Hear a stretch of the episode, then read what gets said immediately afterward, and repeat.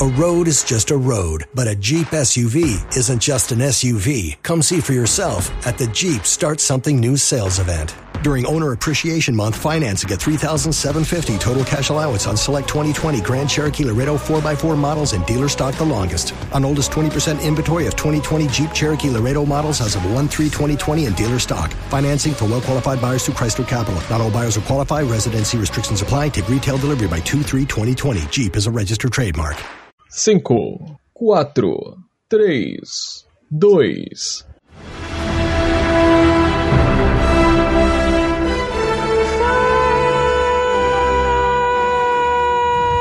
Isso é uma bichona! Sejam todos e principalmente todas muito bem-vindas ao nosso bar, porque hoje o nosso bar está lindamente decorado, está com parede rosa, a gente mandou pintar, colocamos vários enfeites, várias decorações, e eu acho que eu já estou sendo um pouco machista em dizer que rosa é cor de menina, mas vamos falar sobre isso tudo aqui hoje, sobre essas questões feministas, especialmente voltadas aos filmes da Marvel, né? A visão da Marvel com respeito às mulheres e como isso mudou ao longo dos últimos aí 10, 11 anos que nós tivemos acompanhando o universo cinematográfico Marvel.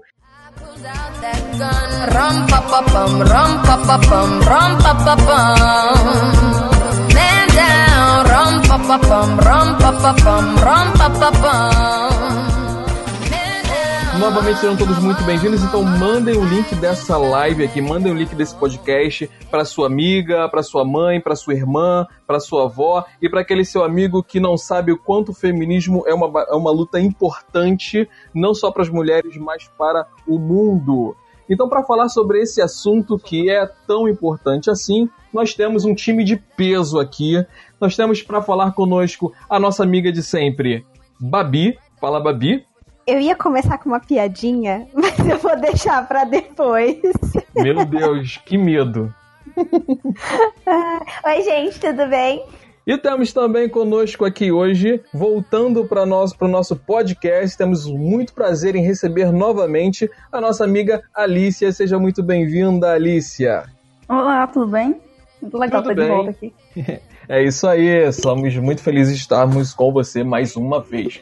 E nós então vamos falar sobre esse tema aqui, né? Sobre o feminismo, sobre as mulheres, a visão das mulheres.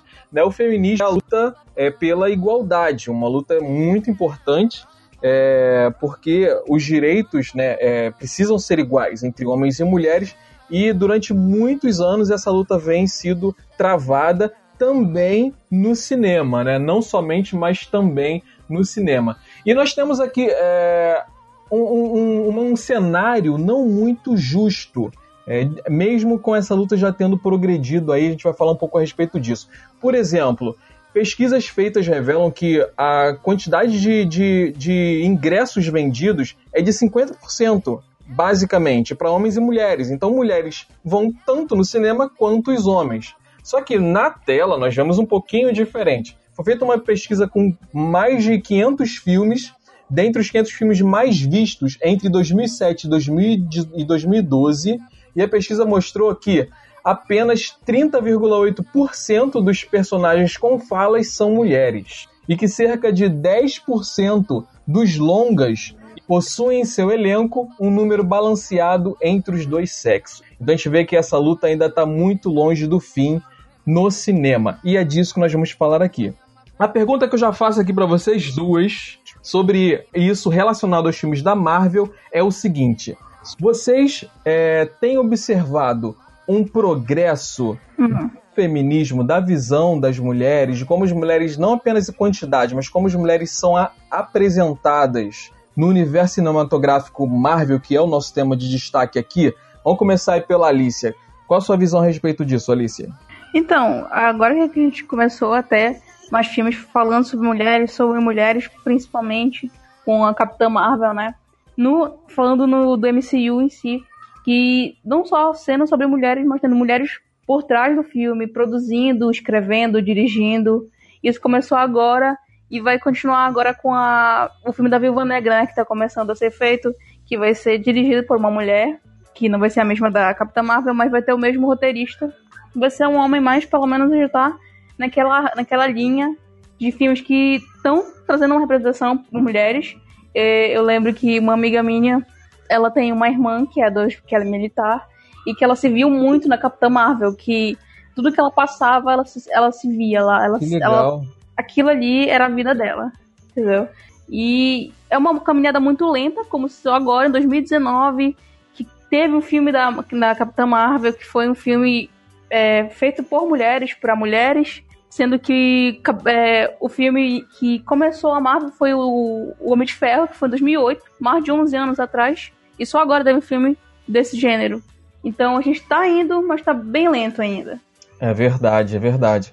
E no seu caso, Babi, qual a sua percepção de como a Marvel apresenta as mulheres lá nesse, nesse longo processo aí de caminhada de 2008 até hoje? Então, eu acho que eu concordo com a Alicia na visão dela. É um, é um processo que ele vem caminhando gradativamente. E isso também é reflexo da sociedade que vem é, trazendo cada vez mais pautas é, feministas para o debate em sociedade e tal. E, e a, a hora que, que a gente começou a ter ciência disso começou a questionar, a gente vê movimento, a gente tem um movimento aí das, das mulheres é, relatando os casos de assédio em, dentro, do, dentro do cinema e tal.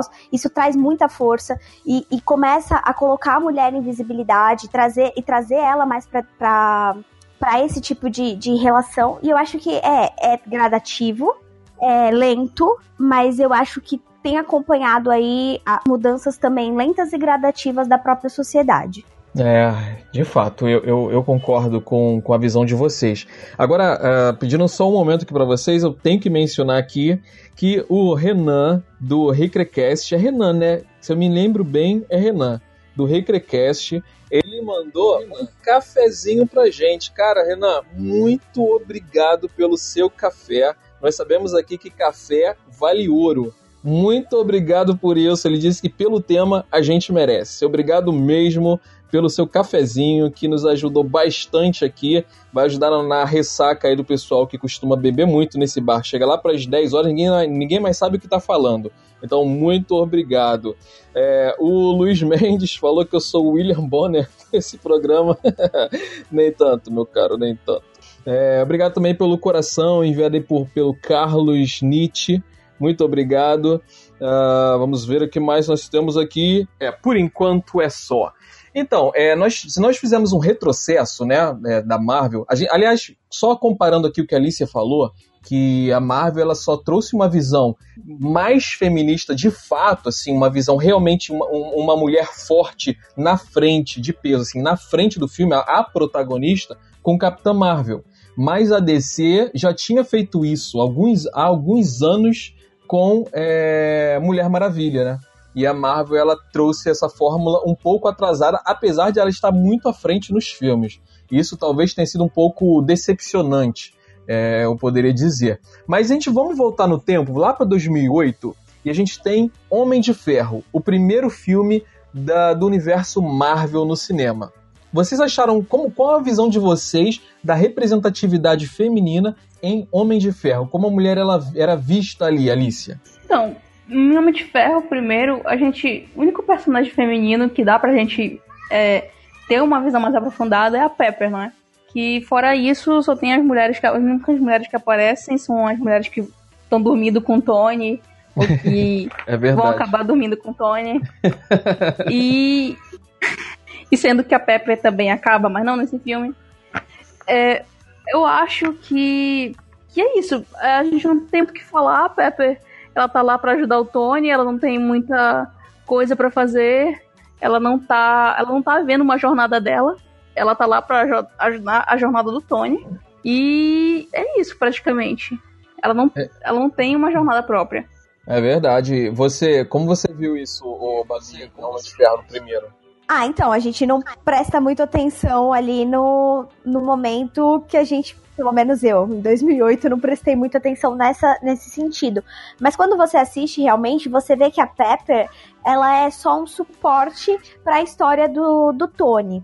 E tanto, tanto ela quanto as outras mulheres que também, tipo, estão lá só em função do Tony, tudo gira ao redor do Tony Stark. Então, é, não, não há representatividade nenhuma. Você olha e, tipo, as mulheres são relegadas ao papel de ou a mocinha em perigo, ou a que tá dando um suporte para a história do, do, do homem, personagem principal, entende?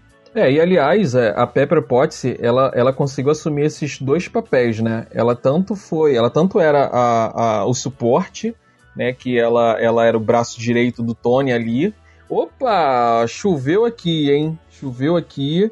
O Geladeira mandou microfones para nós. Muito obrigado. Estávamos realmente precisando, Geladeira. Obrigado pelos seus microfones. Opa, Geladeira.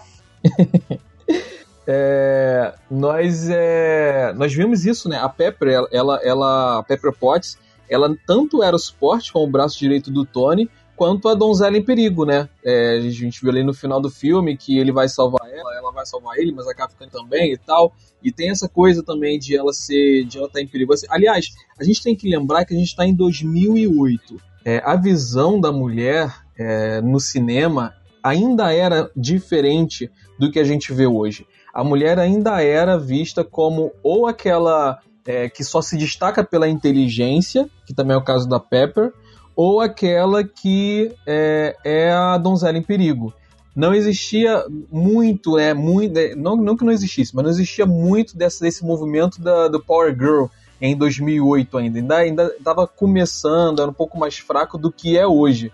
Não é isso o, o, o que vocês acham? Vocês não percebiam isso? Pode tirar o paro ímpar aí é, pra ver quem certeza. vai falar. Eu acho que foi muito, é muito recente isso das, das mulheres começarem a dar. Foi. Eu acho que é muito recente isso das mulheres começarem a ter mais uma voz nesse mundo geek, mesmo que desde sempre elas façam parte disso. Afinal, foi uma mulher que criou a ficção científica, foi a Mary Shelley com o Muito bem lembrado. Frankenstein. O monstro de Frankenstein. Muito bem lembrado. É, isso mesmo. E e tipo, naquele momento a gente se divertiu pra caramba. Era, um, era 2008, eu tinha o quê? 11, 12 anos. E eu gostei muito de, do, de Homem de Ferro, mas eu não via é, como eu era muito nova, eu ainda não via essa necessidade de ter personagens femininas é, mais poderosas, que chamassem mais atenção, que tivessem um protagonismo. Porque a gente, quando a gente cresce, quando as mulheres estão crescendo, a gente é acostumada a tentar se ver nos personagens masculinos, porque feminino a gente não via quase nada, então já era acostumada a, a se prender a isso. E foi muito recente isso que a gente querer decidir cobrar personagens femininos que tenham essa profundidade, que as meninas possam crescer vendo que elas não, não precisam esperar só do personagem masculino. É isso, Babi?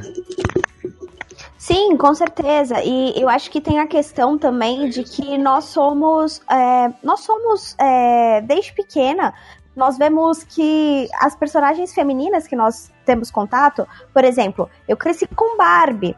Só que eu tava querendo ser Power Ranger, sabe?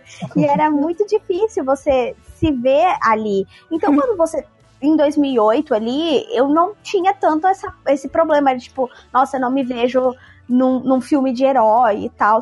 Só que quando você cresce, quando você começa a ter é, contato direto com certas questões e, e, são levados, levantados certos debates nos ambientes onde você está, que questionam certas coisas, e você começa a parar para se questionar também como você se vê na, nas representações daquilo, é aí que, que a coisa começa a mudar, entende? É aí que a gente começa a ter necessidade de, tipo, ó, a gente precisa também ser representada. Eu não duvido nada, é que eu não, não lembro que em 2008 as mulheres da época também já tinham levantado questões desse tipo. Uhum. Hoje, hoje bate muito mais forte porque não, é uma indústria gigantesca, tá aí há 10 anos, então com certeza a, essa questão vai ser vai bater muito mais forte e eles vão prestar muito mais atenção. Mas com certeza naquela época também já tinha esse tipo de discussão, menor do que hoje, mas já, já devia existir.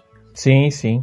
Agora, é, você falou aí de, de infância, né? É, na minha infância isso ainda era muito, muito diferente. É, ainda era bem mais é... Aquilo você é um senhor, né? Isso, eu sou um senhor já, já pela faixa dos meus tantos e tantos anos. Mas uhum. é, eu me lembro que, que assim, a mulher era, era, era aquela coisa muito de Olivia Palito mesmo. Assim, as mulheres que a gente tinha como referência dos desenhos e tal, era aquilo. As mulheres que tinham mais protagonismo elas eram as, as donzelas em perigo, de fato. Isso era muito evidente naquela época. Agora, é, o, é, a gente tem que ressaltar também que outra coisa que na minha época era muito preconceituoso era o movimento nerd, né? Que a gente hoje chama de geek e tal, mas existia muito preconceito em volta disso. E era um universo muito mais masculino. Diga assim, universo de é, você curtir anime, Nossa, né? HQ, sabe? Isso era muito mais masculino, de fato.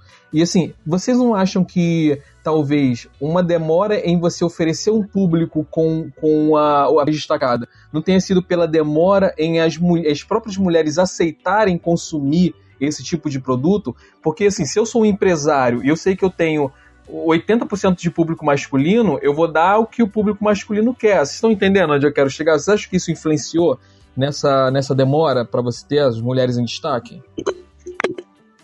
Olha, é, eu acho, eu duvido muito disso porque mulheres, com certeza, elas também cresceram nesse mundo, também gostam desse tipo de, de mídia. Só que o problema era que isso não era divulgado para elas, não era dado para elas. Não espera que as mulheres que tenham contato com isso. Eu lembro de uma pessoa na internet falando que na época que saiu Star Wars, uma, uma, uma moça, uma adolescente, ela foi assistir.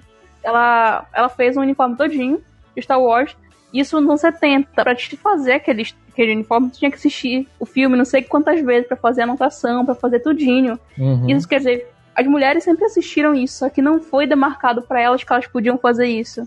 Não, não era uma coisa que, que era comum. As mulheres não eram esperadas que tenham esse tipo de contato. Eu tenho certeza que as mulheres acabaram, não todas, e, não tantas mulheres, mas acabaram tendo esse tipo de contato, sim. É, o problema é que a indústria mesmo separou isso de entre meninos e meninas. Separaram os brinquedos é, de. Separaram os brinquedos de, de, de anime e HQs, eles separaram tudo isso para os homens mesmo, e acabou ficando parecendo que as mulheres não gostavam disso, mas foi uma coisa muito da indústria que separou os, a, as crianças, praticamente. Eu vi tá dando um comentário sobre isso, depois eu vou pesquisar. É verdade. A indústria Mas as mulheres sempre tiveram né? esse a interesse. A sociedade também teve a separação dos pais desde criança a falar, isso aí é coisa de menino, isso aqui é coisa de menina. Então, assim, muitos cresceram assim. Exato. Né, o, o, o Babi? Ah, então, é, aí eu vou entrar um pouquinho mais ah, na questão do, do meu TCC, né? Que foi sobre as mulheres no universo gamer, não é tipo. É, é no universo geek mais segmentado, vamos dizer assim. E como foi com os games, é, tudo nasceu ao redor para homens, na verdade. Foi feito Pra, foi feito por homens e para homens, e, e existia aquela coisa do, dos ambientes onde o videogame nasceu ser extremamente masculinos. Então isso ficou é, estereotipado de que era coisa de menino. Tanto que, se você pegar ali os, os primeiros comerciais de videogames e tal, você vai ver que eram meninos jogando com os pais, você não via meninas jogando. Então, você começa a criar na própria cabeça, da, você começa a criar no próprio imaginário da sociedade que aquilo é destinado ao público masculino. Então, ainda assim, eu também concordo com a Alicia que as mulheres elas estavam é, dentro desse universo, elas sempre consumiram esse tipo de, de, de produto, mas elas não eram vistas exatamente porque você cria um, um, estereótipo do que é o seu público, você trabalha para aquilo e aí você esquece que outras pessoas também consomem isso, entendeu? É interessante ter falado isso, Babi. Eu acho que isso é um, um enorme paradoxo. Pode falar, Alice. Eu acho que isso é um enorme paradoxo do capitalismo que, que o capitalismo é visar o lucro, né? E separar um grupo feminino é, tipo, é perder dinheiro. É, como é que você quer ganhar dinheiro se você não quer utilizar aquele público. É um negócio muito. Não faz sentido no mundo capitalista isso acontecer, mas acontece. É, eu lembro ah, que. Então, quando... é... Não, pode falar, pode Babi. Falar. O programa hoje é de vocês. Pode Não, então, é isso que eu ia, dar como exemplo é, um, um, estudo de caso que a gente fez do TCC, né? Que a gente fez a análise da Lara Croft. Inicialmente, a Lara Croft era para trazer realmente o público feminino para perto da, da, personagem, criar uma protagonista feminina, uma, uma protagonista girl power que era arqueóloga e lutava, só que ela era. É, tinha os trejeitos femininos da coisa, sabe? E inicialmente foi isso. E aí os caras simplesmente se apaixonaram pela menina, tipo, os caras que jogavam videogame se apaixonaram pela personagem, começaram a sexualizar a personagem, e aí os caras simplesmente esqueceram que aquilo era voltado pro público feminino, e ah, vamos extrapolar aqui, ó, porque o público masculino tá comprando, então vamos sexualizar, vamos fazer o máximo possível. Então você vê que é aquela coisa que a Alice, a Alice falou, eles criam um público, eles criam um, um, um uma persona onde eles querem apostar o produto deles, eles esquecem que às vezes o produto dele também tá ali para outro tipo de pessoa poder consumir, sabe? É verdade. Eu vou, eu vou só falar aqui pro pessoal que as, as mensagens estão acumulando, a gente já vai ler os comentários de vocês. E também pro Luiz, Luiz, eu vou ler o seu comentário, então aguenta só um instante, um pouquinho, só para não perder o fio da meada aqui. É, o que você comentou, Babi, antes, sobre é, que as crianças, as mulheres, meninas também brincavam é, com, com videogames, também brincavam com coisas que eram de meninos. É, eu lembrei porque assim, eu tinha uma. Eu, eu, tenho, aliás, uma irmã, né? Atari, que foi assim, um dos primeiros consoles. O primeiro console que eu tive foi um Atari. E eu lembro que a minha irmã, ela, ela gostava de jogar comigo, entendeu? Ela, ela jogava também. Então realmente não faz sentido, como a Alice falou, você segregar uma coisa que é um jogo que, que, que interessa a, a meninos e meninas. Criar essa, essa, essa demarcação realmente não faz o menor sentido. Mas aí, a Babi, você falou sobre a, a sobre a, a Tomb Raider, sobre a Lara Croft. Só que, assim, é, me corrija se eu estiver errado, aliás, comente sobre isso. É, se a Alice também conhece o game, se ela joga, mas a Lara Croft, ela já surgiu, na, na, minha concepção, no que eu me lembro, ela já surgiu sexualizada, porque assim, você ter uma historiadora é, que vai em missões, que, que faz o que ela faz, que invade caverna, que escala e tal, com um shortinho curtinho, um topzinho, com os seios daquele tamanho, você não acha que ela já nasceu sexualizada visando atingir esse tipo de público? Então, é, esse também foi outro ponto que a gente mergulhou e bateu em cima, porque é, por que a gente escolheu a Lara Croft primeiro? Porque ela era exatamente a dicotomia da, da, da personagem, da representação feminina dentro dos games. E ela, ela nasce como alguém é, sexualizada, sim, ou os seios extremamente fartos, a roupa que não condiz com o que ela faz, mas ainda assim, dentro da época onde ela nasceu, ela era extremamente é, à frente do seu tempo. Era uma mulher protagonizando um jogo que era um que no imaginário da, das pessoas já era um produto voltado para o público masculino. Então você tinha muitos mais jogos com personagens masculinos em, é, sendo protagonistas era uma mulher é, protagonista e ainda por cima aventureira. Ela não era aquele tipo de mulher que, sabe, é, que tava só como um papel de apoio ali, ou, ou, simplesmente a donzela em perigo, por exemplo, em Mario, que a princesa é, é, é a donzela em perigo.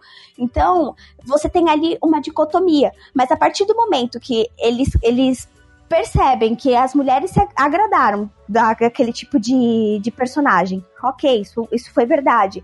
Mas que os homens simplesmente começaram a consumir absurdamente tudo o que a Lara Croft é, aparecia e como ela aparecia, aí é que eles começaram a extremo sexualizar a Lara, porque aí eles começaram a fazer propaganda nela em, em em revista onde ela tava nua. No segundo jogo, por exemplo, tem cenas absurdas dela, tipo, tirando a roupa e entrando no banho, sabe? Sem necessidade nenhuma, extremamente gratuito. É aí que a coisa começou a ficar muito maior. Entendi. Então, assim, por, se por um lado ela surgiu como um símbolo sexual, mas também como girl power, depois eles, eles acentuaram esse símbolo sexual por causa do consumo masculino. Não sei se você. Exato. O, Alicia, você jogava também Lara Croft? Você, você tinha essa visão também da, da, da personagem? Acompanhou essa, essa visão? Não, na verdade, eu só comecei a jogar jogos mais recentemente. Quando eu tava crescendo, o videogame não era coisa de menina. Então você já pegou a Lara Croft sexualizada ao extremo. deixa, eu, aqui, deixa eu ler alguns comentários que também são muito interessantes. Nossos foi, ouvintes. foi. O, o Luiz Mendes Júnior, ele falou aqui, vou repetir o que eu disse numa discussão com vocês dois. O grande problema da Marvel é que a maioria das personagens femininas de peso estão no universo mutante. No caso, está falando dos X-Men, de fato. Que, que já é um universo que nasceu para é, trazer, é, para debater a desigualdade. É, continuando o comentário dele. Lembrando que Chris Claremont era feminista muito antes de discutirem feminismo na Marvel. Fora o do universo mutante, havia uma carência de personagens femininos fortes. A Marvel teve de lidar com isso na TV e nos quadrinhos para poder se adaptar aos novos tempos e competir com a DC. Se a Marvel tivesse o universo mutante nas mãos em 2008, essa discussão estaria em outro patamar. Eu concordo, acredito sim que, que realmente a Marvel ela poderia trazer isso muito melhor se ela usasse os, os X-Men, mas de outra, de, de, em contrapartida, é, ela poderia ter trazido a Capitã Marvel muito antes do que ela trouxe. A DC trouxe a Mulher Maravilha muito antes. E não é porque a Mulher Maravilha é a personagem principal e a Capitã Marvel é uma personagem coadjuvante. Porque a gente, tem, a gente viu aí Guardiões da Galáxia, que são coadjuvantes e foram trazidos. Então ela poderia ter trazido o Capitão Marvel antes, né? É o que a gente estava falando aqui. Mas concordo que se ela tivesse os X-Men, isso teria sido feito antes, gente. Essa visão teria sido um pouco mudada. É, o, Dio, o Luiz Mendes, é, mais uma vez, também falou aqui sobre a Mary Shelley, que ele falou que foi bem, bem lembrado. É, deixa eu ver mais alguns comentários aqui. Leonardo Fernando mandou palmas para nós. Muito obrigado pelas suas palmas. Também mandou coração. Olha no combo, palma mais coração. Muito obrigado. É, o Renan, do Hackercast, do Hackercast, ele de, ah, ele falou sobre a, o café que deu 100 moedas para nós. Olha só, a gente tá rico com um cafezinho, quem diria? E nos enviou o coração também. Uh, deixa eu ver se tem mais algum comentário aqui, ainda nesse tópico. A Jéssica tá perguntando que jogo era esse que a gente tava falando. A gente tava falando de Tomb Raider, Jéssica. Ah, isso. A gente estava falando sobre Tomb Raider.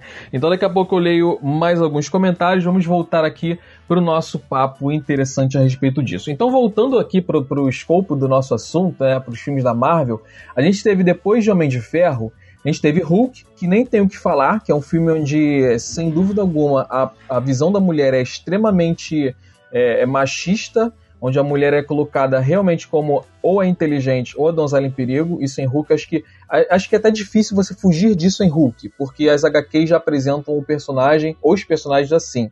Mas a gente teve isso, não vamos nem me alongar aqui. E a gente teve Homem de Ferro 2, que surgiu a Viúva Negra.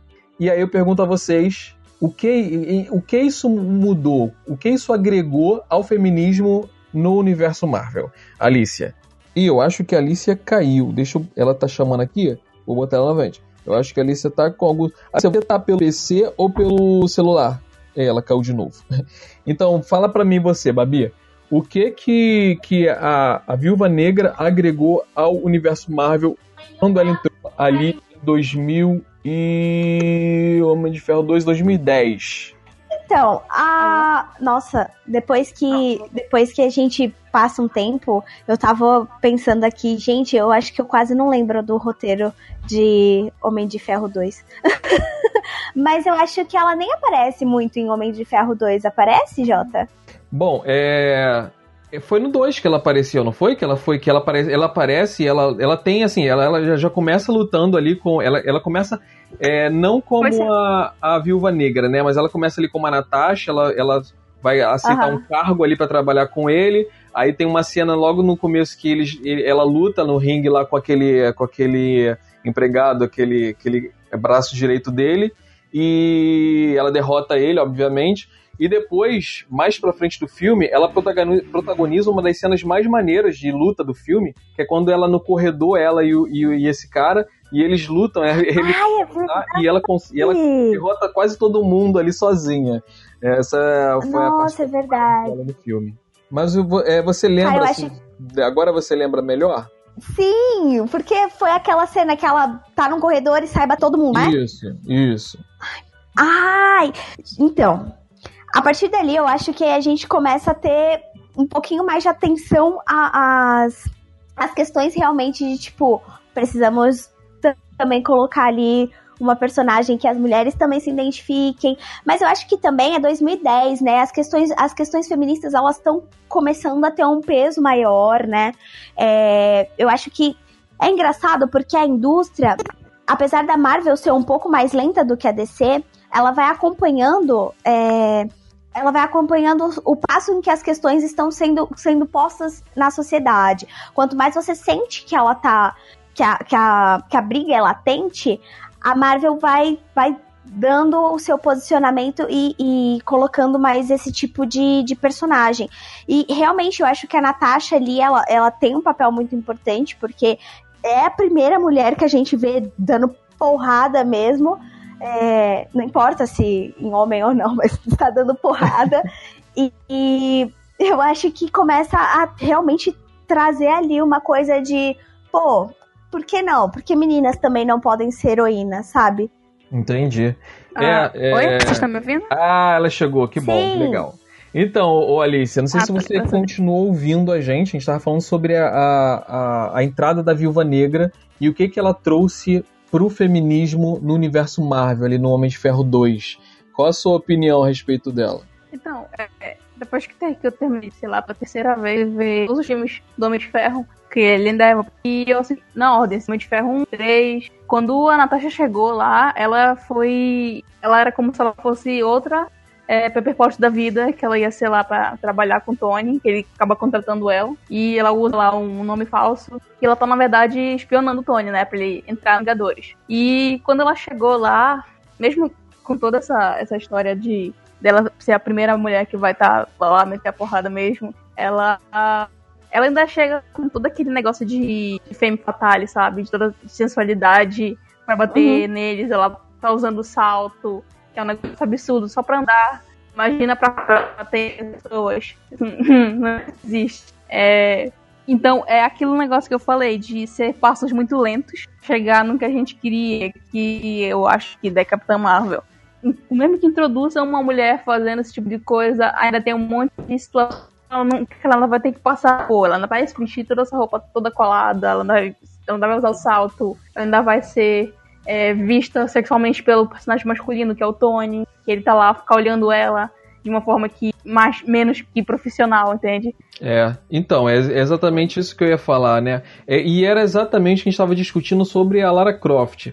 É, apesar de ela ter entrado como uma personagem forte, como uma girl power, como uma, uma mulher forte, que já vem isso das revistas, não foi nada inventado ali pelo, pelo, pelo universo cinematográfico da Marvel, apesar disso, a gente vê exatamente o que você falou e eu vou ainda além, ô Alicia além da roupa dela, daquele couro preto apertado, da, do decote extremamente é, é, generoso do, do, do, do, da roupa, do salto alto. Além disso, a gente ainda tem closes de. Lá, dá um close na bunda dela, um close na, em poses Exatamente. sensuais. Uhum. Isso muito batido, muito forçado de que está apresentando ali um símbolo sexual. É, ela entrou assim apesar de ter ser uma mulher forte. Então aí eu acho que continuava, se por um lado você tinha a, público feminino representado na força da mulher, pelo outro você tinha a desvantagem uhum. de ela ser apresentada também como um, um, como objeto sexual, não é? É aquela coisa da dicotomia mesmo da personagem. Eu até entendo de isso. Eu até entendo disso de ser Femme Fatale ser parte do personagem dela, como sendo uma parte desse passo, desse espaço de introduzir uma personagem feminina que realmente representa, seja uhum. só mais uma personagem feminina. É, é. Então, o, o, o Luiz Mendes, ele falou, ele falou isso. É complicado porque o Femme Fatale dela é essencial da personagem. Então, eu concordo com isso. Só que o que eu tô falando é que isso era explorado. Se a gente comparar e assistir o filme de, de 2010 em que ela aparece, e se você vê o filme de Vingadores mais pra frente, ou outros filmes que ela aparecem já mais para 2018, 2019, você vai ver totalmente diferente você vê, não tem esses, esses tipos de tomadas é, de mostrando closes da bunda dela, de mostrando. Não, não tem mais isso. Eu percebi essa diferença. Então, para mim, essa, esse que é o lance da mudança do olhar da Marvel para a mulher. Ela continua sendo Femme Fatale, ela continua sendo a mulher sedutora, mas a sedução dela não é sexualmente explorada através de ângulos de câmera e reforçada dessa forma. Entenderam? Sim o, o Mendes falou, então o único jeito de fazer o Girl Power dela florescer é fazendo isso junto com o lado Femme Fatale. É, então, aí o que eu acho, eles devem equilibrar isso com o, é, a, a, falta de necessidade de explorar isso através da, dos ângulos que... de câmera e tudo mais. Fala, Alice. Eu, eu acho que tem muito mais Natasha do que ser uma femme fatale. Eu acho que é isso que eles vão explorar nesse próximo filme que vai ser sobre ela. Que esse negócio de ser uma espiã russa, esse negócio de se infiltrar, esse negócio de, de ser uma espiã é um negócio muito legal. E não, não entra nesse negócio de femme fatale. É uma, só um pequeno pedaço do que ela é. Ela é um personagem muito mais complexo do que se focar nesse negócio de femme fatale é um negócio muito passado e que a gente já viu e tá, agora pode ser. Concordo. Concorda, o, o, o Babi? Concordo. Ai, tive uma crise de espirro. Eita. ah, sim, eu concordo. É, eu acho que eu acho que foi por isso que eles demoraram tanto para fazer o filme da Natasha. É, porque apesar, da, apesar dela ser femme fatale, é como a Alicia diz, tem muito mais na história dela, sabe? Ela pode contribuir muito mais. É, ela tem camadas e mais camadas. É, como ela se tornou espiã e tudo mais. E eu acho que é por isso, porque como ela vem, como vocês mesmos pontuaram, ela vem como, como a primeira personagem feminina representando, tipo, heroína e tal, mas ela vem também como um símbolo sexual, e ela ficou como um símbolo sexual por muito tempo.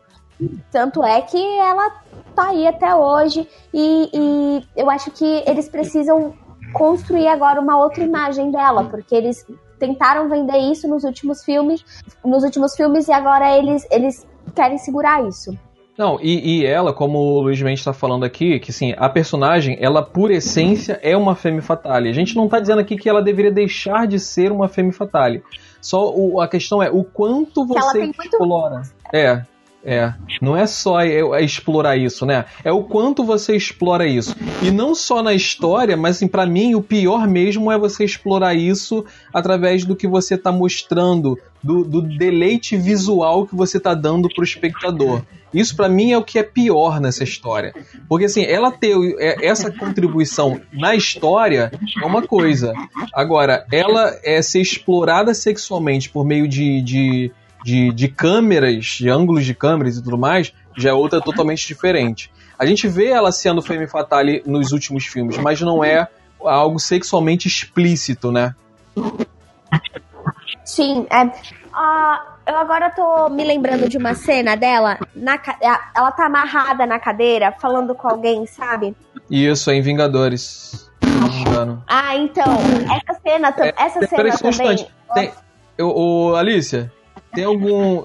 Tem, tem uma TV. Tu tá perto de alguma TV? Eu tô ouvindo um filme ou alguma coisa do ou é okay, isso, ou são vozes do além. é, isso, é, eu fiquei com um pouco de medo agora. A Alice ainda tá aqui? Alice, você, Alice não está mais entre nós, agora realmente estou com muito medo. e a Alice ainda leu aqui: ah! Spectro Dark is joining. Aí realmente me deu muito medo que o Spectro Dark entrou na chamada, entrou na, na, no podcast. Mas então, eu não sei se é o geladeira que tá mexendo. O geladeiro tá mexendo alguma coisa aí, cara? Aqui está o maior, aqui está o maior Enfim, né? Vamos continuar aqui. A Alicia voltou. Vamos continuar então. A Alice está pedindo para chamar, vamos atender a Alicia. Vamos avançar um pouco nessa discussão, o, Alicia e, e Babi. É, a gente teve, por exemplo, o universo do Thor. Uhum. No universo do Thor, a gente teve a, a, a Je Jenny. Esqueci o nome dela agora, gente. Deu branco, calma aí. Ah, é Jenny Foster. Coisa, Jenny Foster. É? Jenny Foster. É. A gente tem lá a Jenny Foster que faz no primeiro filme esse papel total de, de donzela em perigo. E ela é uma personagem que depois, mais pra frente, também vai tendo um, uma outra visão, vai tendo mais importância. Mais um filme do Thor, a gente também tem a Lady Sif, que era um personagem muito interessante que infelizmente deixou de ser utilizada no universo Marvel. Eu gostava muito dela como personagem. Não sei se vocês também acharam que ela tinha uma boa representação feminina. Não lembro mais dos filmes do Thor, pra falar a verdade. Eu não gostei Mas... tanto dos primeiros, eu gostei muito mais do terceiro. Você lembra, o Babi, da, da Lady Sif? Não, a única Poxa, coisa que eu ia falar é que eu não sei como que a Marvel conseguia ter Natalie Portman no, no elenco dela e não ter desenvolvido essa mulher direito, pelo amor de Deus. Sério. É verdade. Não é verdade. Nossa, era Natalie Portman, gente. Ícone, sabe? Ela só fez a Padmé, só. Aff. Mas aí a gente teve realmente essa mudança grata e as mulheres começaram a ter um protagonismo maior, começaram a ser apresentadas de uma forma diferente, começaram a, a ser é, deixar de ser exploradas sexualmente pela, pela, é, pela visão que, que era apresentada no universo e a gente teve culminando aí o filme da Capitã Marvel que eu acho que foi, até, até o momento, eu acho que foi a representatividade máxima do feminismo na tela. Vocês concordam? No universo Marvel, Marvel. sim. É. Você, Alicia? Gente, vieram buscar eu ela. até no, no universo de, de super-herói do, do... É mesmo? Você Oi, acha que super-heróis ela é uma é, ela é maior representativa? Eu acho que ele que até mais do que é, Defenda a sua tese. Por que, que você acha eu que ela que é esse mais filme acabou sendo é... melhor do que Mulher Maravilha? É, mas por acho que em função do filme ou da personagem? Do filme. É, eu não posso dizer muito da Mulher Maravilha quadrinhos porque eu não conheço os quadrinhos. Agora só em relação ao filme da Capitã Marvel. É, o filme da Mulher Maravilha, ele não vai muito longe. Ele é o feminino, mas ele não chega lá. Ele só tá dizendo assim, ah, são mulheres poderosas e tal, mas ele não vai nada além disso. É, ele tem esse, esse negócio de, ah, o amor vai salvar tudo. Eu tenho muito problema com muitos problemas com o filme da Mulher Maravilha. É, falando narrativamente, de como um filme mesmo. E, e a Capitã Marvel, ela vai muito além da, daquilo. É, é, ela é um personagem é, completamente. É, em comparação com a Mulher Maravilha, ela é uma personagem muito mais madura. Ela, ela sabe as coisas que ela quer, ela sabe quem ela é, ela tem uma jornada muito diferente da Mulher Maravilha, que é uma pessoa, é um personagem muito inoria, e é por isso que não incomodou tanto os homens vendo é, Mulher Maravilha, quanto incomodou Capitã Marvel. Enquanto Mulher Maravilha, ela tá usando aquela sainha, ela tá usando uhum. aquela botinha de salto alto, ela não incomoda tanto os homens porque eles ainda conseguem ver ela de uma forma sexualizada, enquanto eles não conseguem ver aquilo na Capitã Marvel. Por algum motivo incomoda eles uma coisa na, na Capitã Marvel que não incomoda nas mulher, na, na Mulher Maravilha. E é basicamente. Então, é, é, muito bem esse, levantado esse ponto, Alicia, porque é o que eu ia falar e tinha acabado esquecendo.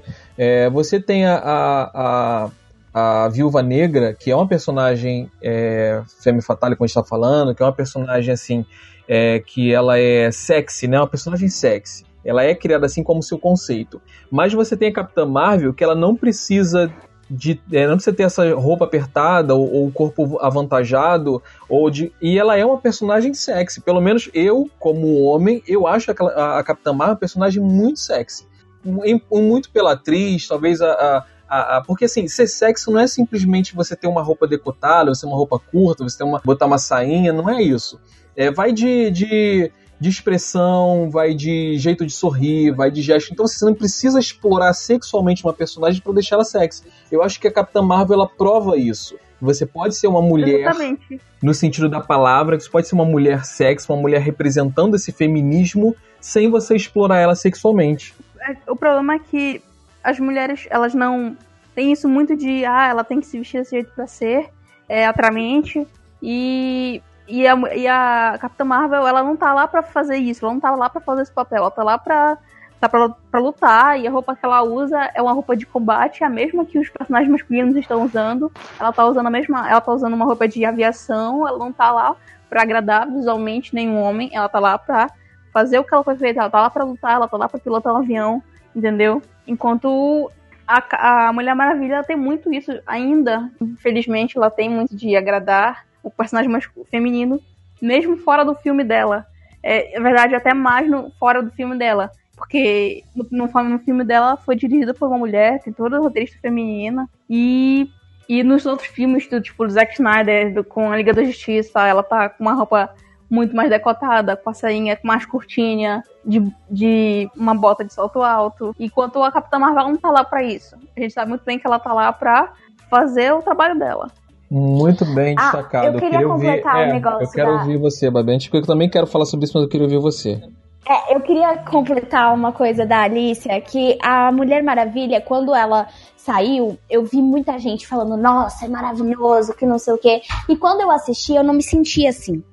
Eu, eu também achei que ela começou muito bem, no sentido de tipo, cara, vamos empoderar as mulheres, mas em algum momento ela perdeu a mão. Eu não sei o que acontece, eu não sei o que acontece, mas eu não me vejo na Diana. E, e em, em Liga da Justiça, eu acho que isso ficou pior ainda, porque é, ela, ela ficou com um papel tão maternal, sabe? De tipo, nossa, Sim. vou aqui consolar o Batman porque ele tá velho e chateado e sei lá o quê. Ai, olha só, tem o Flash que a gente tem que achar e falar com ele. Ai, vamos falar com o, o, o Cyborg. Tipo, cara, eu fiquei muito chateada, assim, com a Mulher Maravilha de, de Liga da Justiça. E eu achei que eles realmente diminuíram ela a um papel, sei lá, maternal, a um papel muito mais delicado e blá blá blá, sabe? Não, não. No universo. Que... Hum. Na hora que saiu Mulher Maravilha, eu até fiquei assim, tá, gostei era porque era o que tinha naquele momento. A gente não tinha nada melhor do que isso. É. Égua, mas Capitã Marvel eu consigo completamente me ver nela. Enquanto e... a Diana eu não vejo nada. Tipo, tá então, mas aí é que, aí é que eu ia entrar na questão que o Mendes mesmo virou pra, pra, pra aqui e comentou que antes de Capitã Marvel, antes de, de Mulher Maravilha, a gente teve ali a Katniss Everdeen. E, cara, eu me via muito na Katniss. Na, na mina que, tipo, vai lá e não quer saber, se arrisca para poder salvar a irmã. E aí tem o, conflito, o conflitozinho amoroso dela e ela tá pouco se lixando pro conflito amoroso dela. Ela quer saber de, tipo, salvar a vida dela, salvar a família dela e dane-se, sabe? É, ela, ela realmente foi alguém que, tipo, eu consegui ver força feminina, sem necessidade de ter um, um, um personagem masculino ali apoiando ela e tal. Tanto que ela vai lá e mata a presidente, tipo, a mina que fez toda a revolução.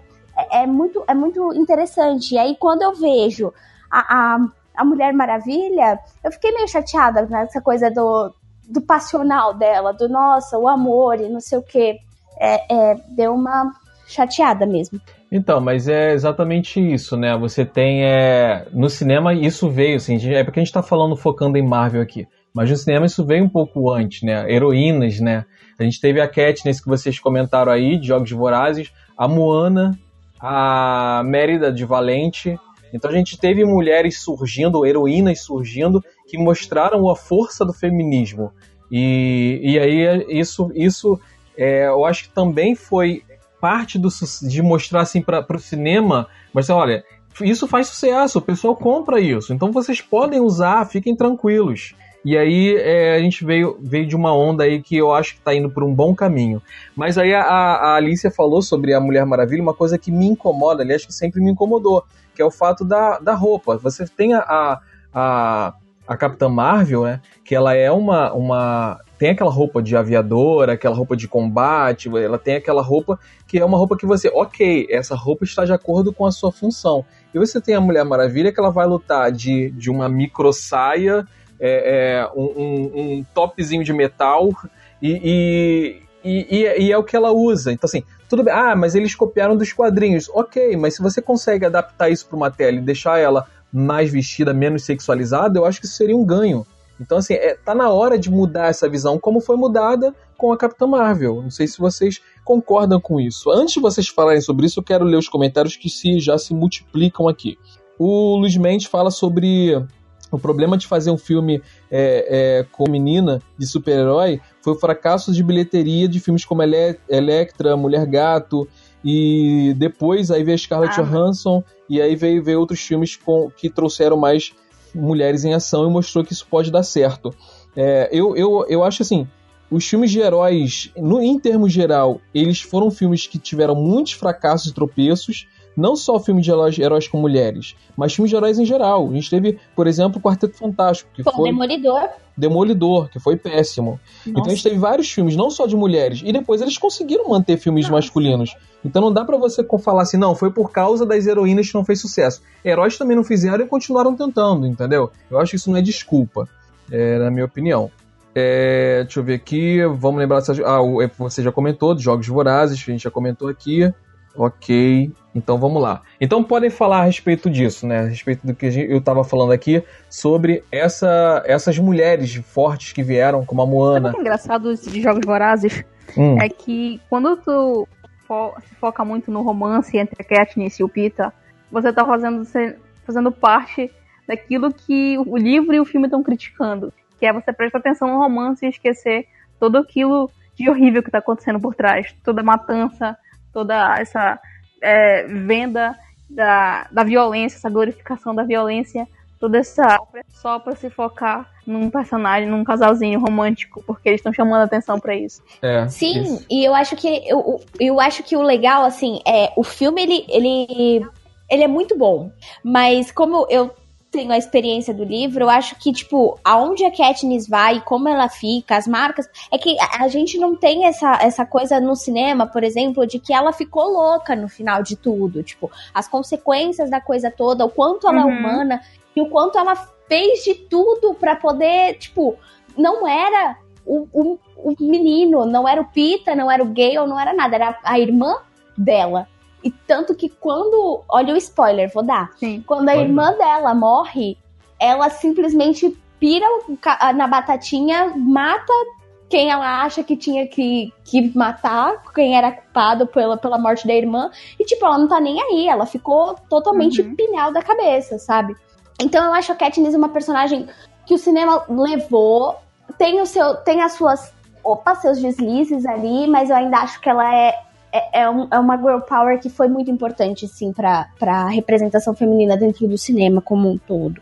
É, é, o Mendes falou aqui que a Diana, né, que a, que a, a Mulher Maravilha, que ela usa short, ela usa saia, mas também ela usa roupas nas, nos quadrinhos. Eu tô falando que ela é dela no cinema, como ela foi representada no cinema e nos quadrinhos antigos. E aí você pega Novos 52, por exemplo, onde eles reformularam o universo e você tem uma, uma Mulher Maravilha mais vestida. E aí o Zack Snyder ele poderia falar, não, vou usar essa Mulher Maravilha aqui, que era mais como a Marvel fez. Mas não, ele preferiu usar ela sexualizada, ele preferiu sexualizar. Porque ele tem esse costume, isso já vem desde Sucker Punch. Então, assim, é uma, é uma coisa que ele faria de qualquer jeito. Acho que se ela tivesse mais roupa, ele ia tirar a roupa dela para colocar ela representada ali, porque eu acho que é uma coisa dele mesmo de ver o cinema assim. É, o Luiz Mendes falou: cinema é saiote romano que eu não li. Sim, o cinema é um saiote romano, mas não é um saiote romano, não é uma peça curta que não é representada de forma sexual. Eu, eu vi várias cenas dela ali em câmera lenta mostrando a bunda dela mesmo. Assim, eu, eu vi ela sendo sexualizada, independente da roupa, que poderia ser maior, poderia ser como a dos 952. Mas ele escolheu essa. Você tá falando okay.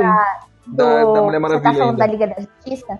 É, ele tá falando da Mulher Maravilha aqui, que, que ele falou que ela. É, porque a mulher. A, a, o filme da Mulher Maravilha foi dirigido por uma mulher, não foi? Como era o nome dela?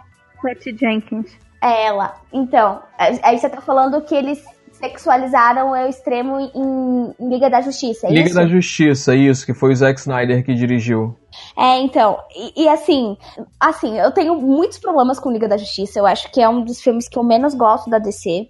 E depois de depois de Homem de Aço, eu não gosto desse filme também não, meu Deus do céu. E ah. eu acho que eu acho que, assim, é, tem, tem uma cena em Mulher Maravilha que eu juro por Deus que eu olhava e falava: ai, eu não tô vendo. Eu queria estar berrando, eu queria estar glorificando de pé, irmãos, mas eu não tô vendo isso. Que é aquela cena onde tá todo mundo abaixadinho, assim, no meio do campo de batalha, e ela vai, tipo, de sainha, moleque, no meio dos tiros. Ai, que ódio! Que me dá aquela cena? Se vocês e lerem. Ela sai, tipo, de sainha, desviando dos tiros se vocês verem a, a, os quadrinhos da Mulher Maravilha hoje, em 952, vocês vão ver uma versão dela como a Capitã Marvel, que poderia ser muito bem utilizada se eles quisessem. E é uma preferência colocar a mulher como símbolo sexual. Agora que a gente está no final aqui da live, o nosso tempo está terminando, esse papo foi muito gostoso, mas é, eu vou falar aqui no final, vamos falar sobre o elefante branco no meio da sala. Eu sou um cara que, assim, quem está acompanhando o programa até agora talvez tenha percebido que eu sou um cara que eu sou muito é, é, adepto ao feminismo, eu sou muito a favor da luta feminista, da igualdade, e isso vai desde de personagens na tela quanto funções, como mulheres roteiristas, mulheres diretoras de cinema, é, é, mulheres, e inclusive salário, que infelizmente é outra coisa que não sei, não, não há explicação para o salário das mulheres serem, ser muito mais baixo que o salário dos homens. Isso é, é, uma, é um absurdo. Mas. Tem explicação, Jota, deixa eu te explicar. Me explique. Elas menstruam e têm filhos. É ah. por isso que a gente recebe 30% menos. Tem que receber mais por isso. Mas a, a, vamos, vamos falar aqui da, da, da, do elefante branco na sala. Porque tem uma coisa que, apesar de tudo, apesar de eu, de eu apoiar o feminismo, eu critico, que é a. É, duas, são duas coisas. Primeiro é a indústria tentar vender o feminismo, o pseudo-feminismo, só porque tá na moda. E aí você tem forçações de barra. Vou dar só um exemplo. É, quando você pega a, no filme Capitã Marvel, que eu gostei muito, mas você pega uma, uma, uma decisão da, da roteirista mulher, que foram dois roteiristas, um homem e uma mulher. A mulher, ela pegou e falou assim: vamos transformar o, o Capitão Marvel, que seria o, Marvel, né? Nos quadrinhos ele é o Marvel. Vamos transformar em a Marvel, para a gente fechar o núcleo feminino. Eu acho isso totalmente desnecessário. Você não precisa empurrar a mulher ali para deixar aquilo com uma visão mais feminista. Isso eu acho ruim. E outra coisa que eu acho ruim, que eu também vou só comentar aqui, eu quero ver o comentário de vocês, vocês falarem o que acham a respeito, é quando você. É, você é a reafirmação do feminismo. É você ter uma mulher falando, não, porque, como eu comentei de Batwoman, a série, não, é ah, o uniforme do Batman aqui e tal. Ah, mas ainda não tá perfeito. Vai ficar perfeito quando for feito pro, é, quando for colocado, feito, é, adaptado para uma mulher. Essas reafirmações eu acho desnecessário. Eu acho que o feminismo tem que ser colocado de uma forma natural. Vocês percebem isso? Tanto o modismo quanto a mulher se reafirmando toda hora em alguns casos? Fala você, Alicia. Isso que eu ia falar, ela pode ficar à vontade. Eu falar? É, vai lá, vai na fé, pode ir. Então tá bom. É, eu não tive problema nenhum com a Marvel ser uma mulher, não me incomodou. É, mas, tipo, não era uma coisa que eu esperava, mas também não é uma coisa que eu vejo com muito problema. Mas é porque você Talvez não leu os quadrinhos também, né? É porque é, é, é a minha, o meu incômodo é, é que nos quadrinhos também. Ele é, é, um homem e na, na, no filme eles transformaram uma mulher para fechar o núcleo feminino. E a mudança não é só homem e mulher, mas também sobre, por exemplo, quando o personagem é branco eles transformam em negro, só para representatividade, como fizeram com Tocha Humana. O Tocha Humana é um personagem essencialmente branco, até porque ele é irmão da, da Mulher Invisível. E aí eles transformaram ele em negro. Para isso, falaram que era irmão adotivo, só para fechar ali a cota, a cota racial. Essas mudanças eu acho desnecessárias, entendeu? Ô, Babi, o que, que tu acha? Você acha que, que, que toda mudança é positiva? A questão é que, assim, é... incomodou o quê, necessariamente? É esse ponto que a gente tem que chegar. O que Isso, incomodou? então, deixa eu Porque explicar. Uma mulher... Não, Não, é que... essa questão. Porque é uma mulher ou simplesmente porque mudou um personagem. Porque se porque for isso, um aí a gente já tem, a gente tem, porque aí se for isso, a gente tem, eu tenho uma resposta simples e básica. É adaptação. Eles vão adaptar conforme eles acham que tem que ser adaptado para o roteiro que eles querem passar. Mas você eles viu necessidade dessa adaptação? É porque Sabe eu não que conheço. é um, um, uma coisa que eu vejo. Alicia? Calma que ela vem. Ah. eu acho que não. Oi? Não, é que tava, tá muito ruim a internet aqui. Você sumiu, é, fale uma coisa que você. Eu vejo, quando eu vejo filme da Marvel, eu imagino. Tá difícil a internet. É, quando eu vejo filme da Marvel, eu imagino como se fosse universos paralelos do quadrinho. Tipo, sabe? A Terra 616. É, eu imagino que seja um outro universo em que as coisas acontecem de uma forma diferente. Eu, aí eu não vejo problema nenhum de a, uma, o Capitão Marvel ser a Capitã Marvel. Aí eu não vejo Assim como eu não vejo um problema do, de um universo ser o Peter Parker e o outro ser o. Como é aquele outro menino? O, Mo ah, é, o enfim, o outro, o Morales. outro. Morales. É Miles ah, Morales. Sim. Ele existe também nos quadrinhos. É porque eu você assim. não lê. Aí eu não vejo problema. Mas então, só, é... é essa questão, tipo, se for se for por causa dos quadrinhos, aí, eu, aí a gente pode falar, cara, é uma adaptação para um outro, para uma outra mídia, para uma outra plataforma. Ele tá se baseando ali na história. Eles vão cortar personagens, eles vão fundir Não, personagens. Sim, claro. A gente, tipo, claro. beleza, entendeu?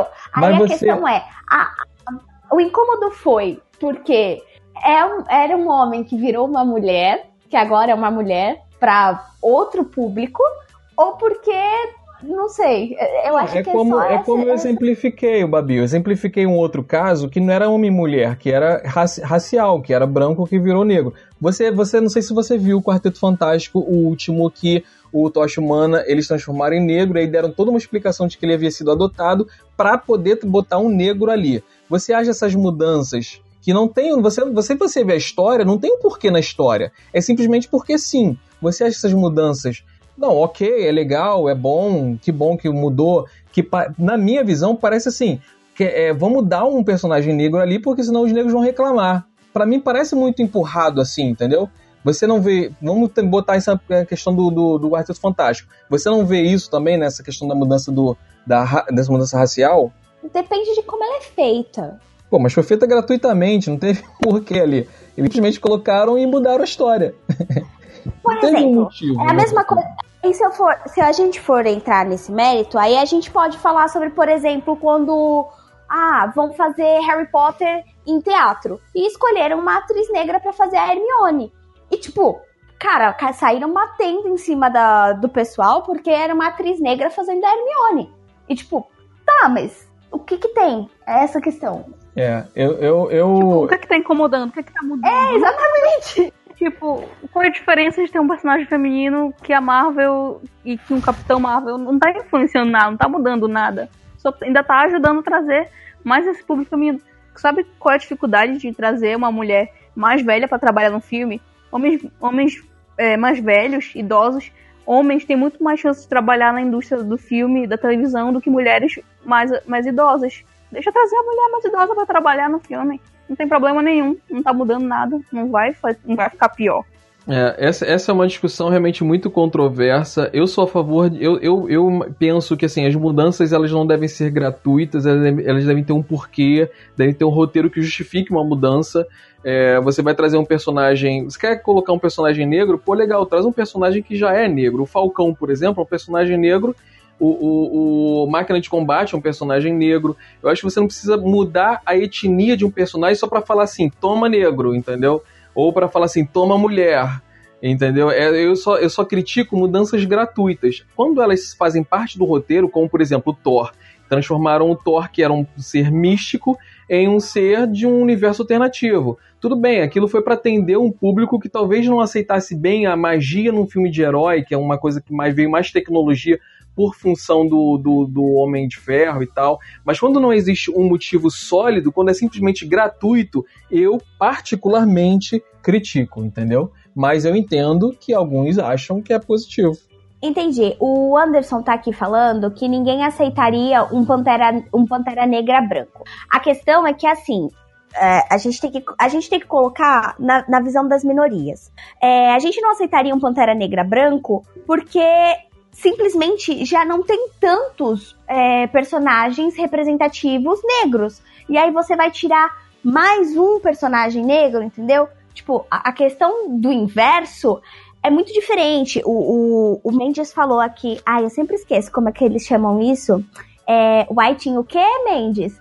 Whitewashings, é isso. O, o whitewashings, ele acontece o tempo todo eles pegam um personagem que é um pouco mais é, é, um pouco mais mais negro ou então e eles e eles eles, eles, eles colocam um personagem branco para poder representar ou um, um, personagem que é que é do Oriente Médio que é que é ai gente como é que é o nome esqueci mas enfim eles, pegam, eles começam a colocar personagens brancos. É, asiáticos. Eles colocam personagens brancos para poder representar outras etnias. O que está sendo discutido nesse tipo de coisa é que, tipo, cara, o branco já tem espaço. É muito difícil você ter espaço. Você tem espaço reduzido para negro, você tem espaço reduzido para asiático, você tem, você tem espaços reduzidos.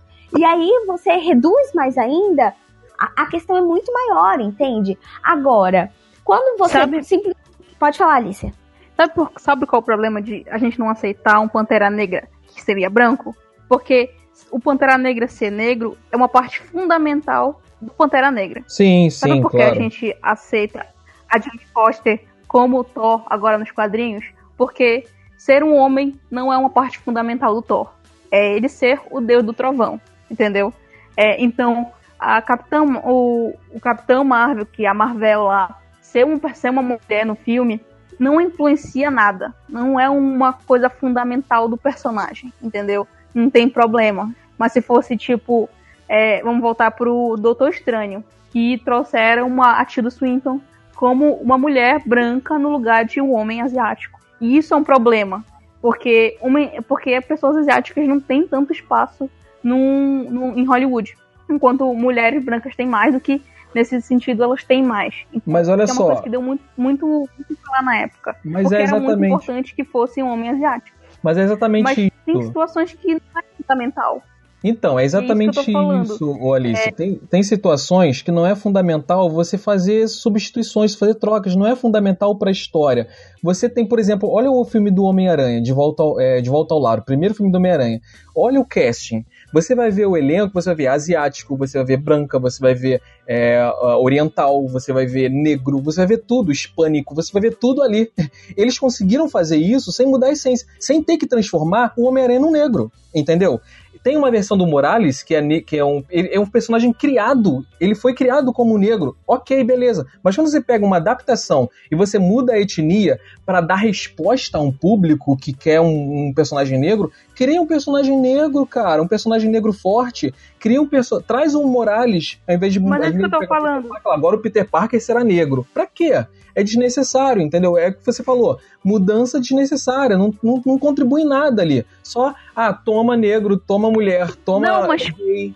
Mas foi isso que eu tô falando, acho que você não entendeu. É, faz- quando essa mudança ocorre e a, e a mudança ocorre num ponto fundamental do personagem, aí tem um problema, eu vejo um problema. Mas quando tu muda uma coisa que não é uma coisa fundamental num personagem, tipo, Não faz, não vai tem sentido. influenciar, Tipo, a é Marvel, uma mulher ou ser um homem não influencia nada. Não mudou nada no personagem. Enquanto trocar a, a Tilda Swinton é, com trocar um homem asiático pela Tilda Swinton influenciou pra caramba, porque já cortou toda aquela parte asiática, toda aquela história, entendeu? Aquilo ali faria sentido, não fez o menor sentido ser mudado. Isso aqui não tem problema. Não tem problema mudar, entendeu? Uhum. É, eu, eu, eu sou. Acho que, eu acho que é porque eu, eu sou mais conservador, entendeu? Eu sou aquele cara que, se não precisa mudar, não muda, entendeu? Deixa assim. Se você quer trazer um personagem gay que, que, que tenha peso história, você tem. A gente tem hoje personagens gays que são, que são personagens fabulosos. Traz esses personagens, ao invés de pegar e simplesmente dizer, ah, esse personagem agora ele é gay. Entendeu? É, eu acho que você pode criar personagens fortes ao invés de simplesmente mudar eles, porque ah, não vai fazer diferença, então vamos mudar. Eu, acho, eu, eu não sou a favor disso, eu sou, sou- eu sou mais conservador quanto a isso. É, Não, eu acho que cada um merece seu tá espaço, mas fazendo- não tá conquistado. Oi? A gente, não, a gente não quer isso. A gente não quer que do dia pra noite Exato. o Capitão América seja gay. A É. gente não quer isso. A gente não tá falando de maneira nenhuma isso. É uma coisa que, tá bom, se eu quiser eu quero, mas isso é na minha cabeça. A gente não tá forçando ninguém a fazer isso, entendeu? É, a gente quer, sim, novos personagens. Ela sumiu. então, é, o Babi, é, é isso que eu tava falando, assim, eu, eu- é, a gente não quer que do dia à noite se transforme, mas o, o, o Tocha Humano do dia pra noite virou negro. Entendeu? Assim, a gente não quer, mas acontece. De repente ele chega e fala, ó, agora o, o próximo Homem-Aranha vai ser negro. Eu acho isso desnecessário, entendeu? Mas eu também entendo o ponto de vista de vocês. Mas a gente já se estendeu demais nesse assunto. Ô, ô Babi, ainda tá aí? Eu, eu não sei, vocês ainda estão me ouvindo? Eu ainda estou nessa live, gente. Eu fui abduzido e não sei. Silêncio. Todo mundo tá em silêncio, todo mundo ficou em silêncio. Ah, minha inter... A internet caiu. É, eles vão se sentir meio não. Voltei. Tem alguém aí? Vocês estão me ouvindo? Sim, achamos que você tinha. Não, eu É, minha internet caiu, gente. Minha internet caiu. Desculpem. Pode comentar, É Alicia. internet hoje. Eu jurava que a gente ia comentar sobre aquela história daquele fã que criou um filme do o Endgame sem as mulheres. Hum. É. Nossa, isso, eu, eu escrevi um textão que você não viu isso. Eu não, Não, vi fa- isso também. Vai. É, nossa, por favor. Meu Deus, explane. deixa eu falar. Um fã Conte. nerd aí de com o fim da internet, criar um. Pegar o Ent e cortar todas as cenas que as mulheres estavam. E Pra quê? soltou na internet pro pessoal assistir do cara. Aí foi isso, deu o maior problema. Começou a falar, não sei. E aí o pessoal, as mulheres reclamaram, claro. E a gente eu tava falando que na internet que se tirasse as mulheres, primeiro que o Tony já ia ficar morto, acabar, e ele ia morrer nos primeiros minutos, porque a Capitã Marvel não ia salvar ele. O que mais? É, ele não ia ter máquina do tempo, porque não ia ter o Tony pra fazer, porque a Capitã Marvel não salvou ele. Se conseguir, a, a, a, Nebulosa não ia conseguir, não ia. Vocês não, eles não sabiam onde está a joia, e a Nebulosa sabia onde estava. Então, tipo, e o filme e não, iam pegar, e não iam pegar a joia da alma, porque não ia ter a Natasha para poder se jogar lá e pegar a joia. Não, e não ia ter a anciã também para pegar a joia do, do tempo. Não é? Como é que o, o Doutor Estranho ia ter a joia? Porque ele, se ele nem chegou a conhecer ela, se não tinha cara, ela. É, isso, é, isso é, tão, é tão ridículo que um cara desses, ele faz isso para aparecer é um, é um cara ridículo, um escroto que não tem não tem o que fazer da vida. E aí, como ele não consegue fazer aparecer com alguma coisa inteligente e interessante, ele tenta causar para aparecer. É o tipo de cara que não merece nem atenção. Mas, ó, o, o Geladeira tava falando que é hater. Na verdade, é, é, aqua, é aquela mesma estrutura de que, tipo, quadrinho foi muito. Quadrinho foi muito aquela coisa de menino ler quadrinho, menina lê outra coisa, sabe? E, e, você ainda tem muita resistência de mulher, até que mulher que gosta de quadrinho, que, que você chega num, num fórum. É, você chega num fórum de, de quadrinho, por exemplo, e o cara, por ver que você é mina, ele vai perguntar, sei lá, a linha genealógica do Thor, sabe? Tipo, quem era o tataravó do Thor, pra saber se para dar a carteirinha, para dar aquela, tipo, não, beleza. Você é nerd mesmo, você é, é conhecedora de HQ mesmo, sacas? Enquanto isso com um cara não, não é a mesma coisa. É muito, é muito complicado. Então, é, o Mendes ele lembrou aqui da Nebulosa é, em é, Indie Game e ela teve assim um papel fundamental, um papel excepcional. É, é, é, interessante o crescimento dela durante toda a, a, a franquia e foi um personagem extremamente importante que foi, e uma personagem que trouxe muito peso. Aliás, um, um assim, a gente está fechando já, encerrando aqui. É, vou fazer só mais um comentário. Assim, é aquela coisa que eu falei assim, pô, isso foi desnecessário. Só que a, ao mesmo tempo que foi desnecessário, foi muito maneira a cena, mas foi desnecessária. Que foi a cena quando as mulheres se juntam lá de vamos girl power, vamos todo mundo mulher e tal. É uma coisa que me quebra a, a, a que me quebra a imersão no filme, porque eu me pergunto, cara, quando é que essas mulheres combinaram de se encontrar? Tinham comunicador todas elas? Não, não tinham, porque elas não eram derruba, nem. Derruba, derruba o Jota. derruba o Jota alguém, pelo amor de Deus. Como foi que as mulheres combinaram de se juntar todinhas ali? Vamos, vamos se juntar ali naquele cantinho, aí a gente vai, porque vai aparecer todo mundo junto, vai ficar legal na, na cena. É umas coisas assim que são meio forçadas, que eu acho a cena ficou super irada, mas eu achei que foi forçado. Essas forçações que me incomodam um pouco. Olha, Olha, eu vou ter que concordar com o Jota dessa vez. Não, ok, é... tudo bem. Foi, foi forçada, foi não, aquela coisa de, nossa, agora, vamos agora, dar um Agora eu faço questão de ouvir a Alicia. Para tudo. Para, para tudo. Pera aí, só um pouquinho. Aquela cena é... foi linda, foi maravilhosa. Alice... Gritei no cinema igual uma louca. Eu falei, vai, Mima. Não, é que eu falei, a cena tá foi maneiríssima, foi maneiríssima, mas desnecessária. Alicia, você tem só meia hora para falar. Então, essa cena foi um monte de. Eles pegaram assim uma mão cheia de migalha e jogaram pra gente. Porque o filme todo, as mulheres não ajudaram em praticamente nada. Tipo assim, é triste. jornada, falando em jornada. A Pepper tava lá pra dar uma força pro Tony na hora que ele precisava e dar uma filha pra ele. Aliás, que decadência da Pepper, hein, Alicia? Oh, pô, que triste, velho. E eu gosto muito deles juntos, mesmo assim, eu acho muito ruim isso. É, eu chipo!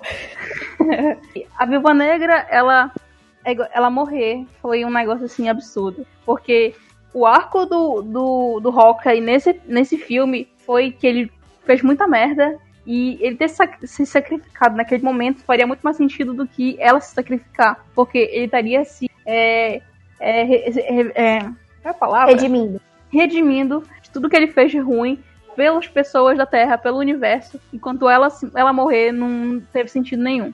É, que mais? Deixa eu até anotei aqui, espera um pouco. Tem a, a Capitã Marvel, a Capitã Marvel, ela ela não podia fazer muita coisa, porque o pessoal ia reclamar que ela tava fazendo demais, e se ela não fizesse tanto, o pessoal ia falar que ela não tava fazendo nada. Então ela fez o possível, e ela não era muito ela nesse filme, e ela não, ela não era uma pessoa, ela era mais uma arma, tanto que naquela hora de ver as pessoas que ela sentia falta, que que o pessoal que morreu, ela mostraram um Fury, que era uma pessoa que ela nem conhecia tanto, em vez de mostrar a Mônica e a Maria. É, então ela é mais uma arma do que uma pessoa. Uh, que mais? A esposa do Rock, ela só a esposa do Rock, ela não fez nada. Ela estava lá para morrer. A, a, filha do Homem-Formiga também só estava lá para dar um momento de emoção para ele. E a, a, a Vespa. A Vespa. A Vespa, né? Fez nada. Foi tudo e suporte. As únicas personagens femininas. E as únicas personagens femininas que tiveram um crescimento foram a Nebula e a Gamora. Que a, a Nebula era, ela era muito presa. Ela tem muito esse relacionamento abusivo com o, com o pai dela. Que ela tá sempre buscando essa aceitação dele. E ela nunca consegue. E mesmo quando ela, quando ela tá. Ela tá. É, ela, ela tá contra ele, ela tá mesmo assim, se ela vai, se ela não vai ela tem muito esse relacionamento abusivo com ele, eu acho isso muito legal. Enquanto a, a Gamora, que tinha crescido pra caramba, mas ela morreu. E ela perdeu todo esse crescimento dela e ela vai ter que crescer de novo. Não um crescimento, basicamente. E aquilo ali foi só pra jogar, olha, nós somos feministas, ignoraram ela, entendeu? É, e aí jogaram um fanservice. O Wanderson Lira, ele falou assim, ó, é, fanservice não pode exigir esse tipo de coerência, fanservice apenas existe. Eu acho isso absurdamente errado. Eu acho que o fanservice ele precisa ter uma alicerce, uma base, não pode ser jogado ali. A gente falou muito disso em Game of Thrones, que foi fanservice atrás de fanservice, sem alicerce, sem base para a história.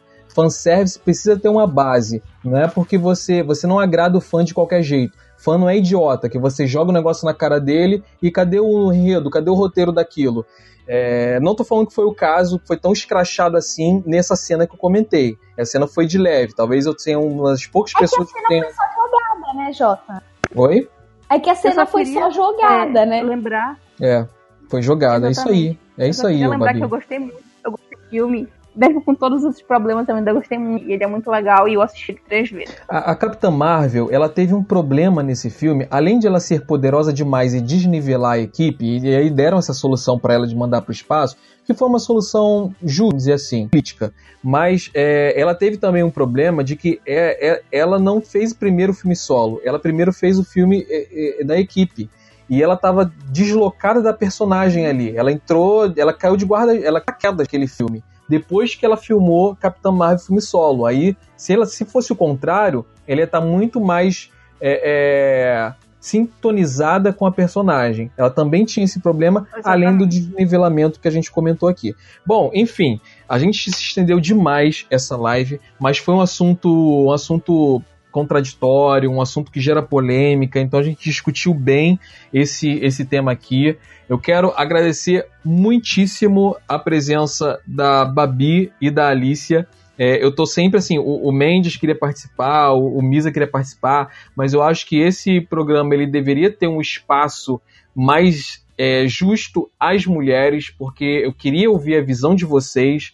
Então, assim, eu, eu ainda assim falei muito, mas eu queria ainda falar menos, porque eu queria muito ouvir a visão de vocês desses temas.